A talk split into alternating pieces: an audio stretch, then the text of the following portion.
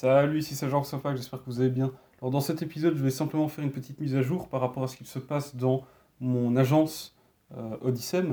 Donc en fait, depuis le début, on est habitué à travailler à distance. J'en ai déjà parlé, puisque mon associé, donc Timothée, sera peut-être plus simple que je dise son prénom, plutôt que tout le temps redire mon associé. Donc Timothée, lui, il habite euh, du côté de Namur et moi à Liège. Donc ça veut dire qu'on est quand même séparés d'une centaine de kilomètres, ce qui fait qu'on a toujours été habitué à travailler via euh, Discord.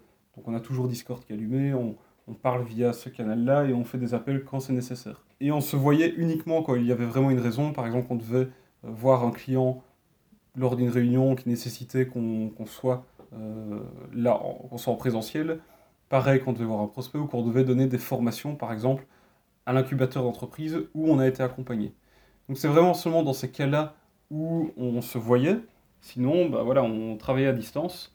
Et ici, en fait, on s'est quand même rendu compte que ça nous bloquait dans certaines situations parce que c'est très bien de pouvoir euh, parler à distance, de pouvoir avoir ce contact via Discord, mais une discussion en présentiel n'est pas toujours pareil qu'une discussion euh, via visioconférence. On ne sait pas transmettre les mêmes choses. Et quand on doit réfléchir vraiment, par exemple, faire du brainstorming, on doit vraiment euh, échanger sur des, des, idées, des stratégies, eh bien, je me rends compte que parfois on est un peu bloqué, surtout quand on a la connexion qui n'est pas au top.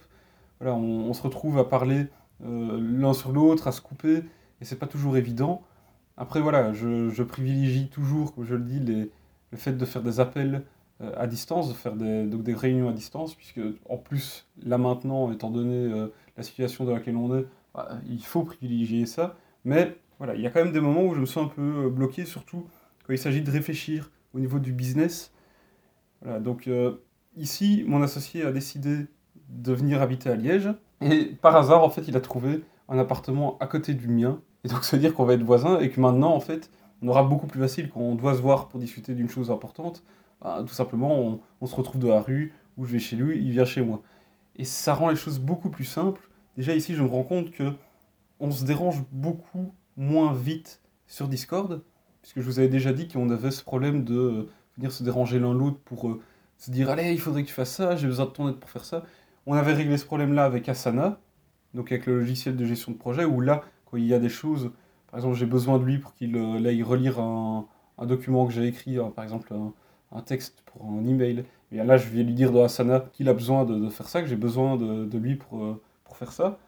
Et je vais plus le déranger sur le coup sur Discord. Mais voilà, je remarquais qu'il y avait toujours des moments où on se dérangeait l'un l'autre pour des choses qui n'étaient pas nécessairement urgentes. Par exemple, on a une idée, ah, allez, on va se parler sur Discord. Mais voilà, ça coupe le flow, ça coupe vraiment toute la concentration qu'on peut avoir.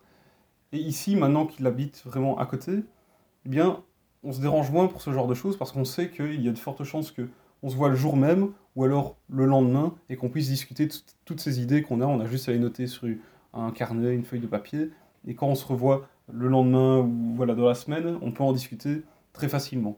Donc ça rend les choses beaucoup plus simples. Je vois bien que la distance dans un travail comme ça d'équipe, où c'est vraiment, voilà, on a la société, on a l'agence ensemble, c'est bien, mais à un moment, il y a, y a, des limites. Et ici, je vois enfin une possibilité de, d'enlever ces limites-là, en tout cas que je ressentais, qui sont peut-être uniquement des limites dans ma tête, mais voilà, j'avais l'impression que ça nous bloquait un peu dans notre manière de travailler, et maintenant ça va être un peu plus facile.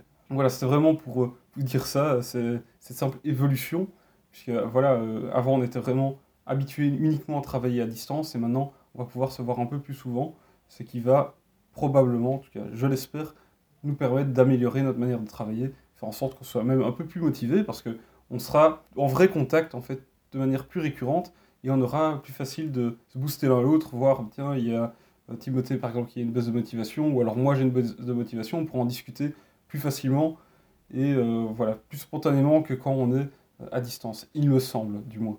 Donc voilà, j'avais juste envie de partager ça avec vous aujourd'hui dans cet épisode. J'espère que ça vous aura plu. Et si vous n'êtes pas encore abonné à ce podcast, faites-le dès maintenant pour être sûr de manquer aucun des prochains épisodes. Et on se retrouve tout simplement dans l'épisode suivant. Allez, salut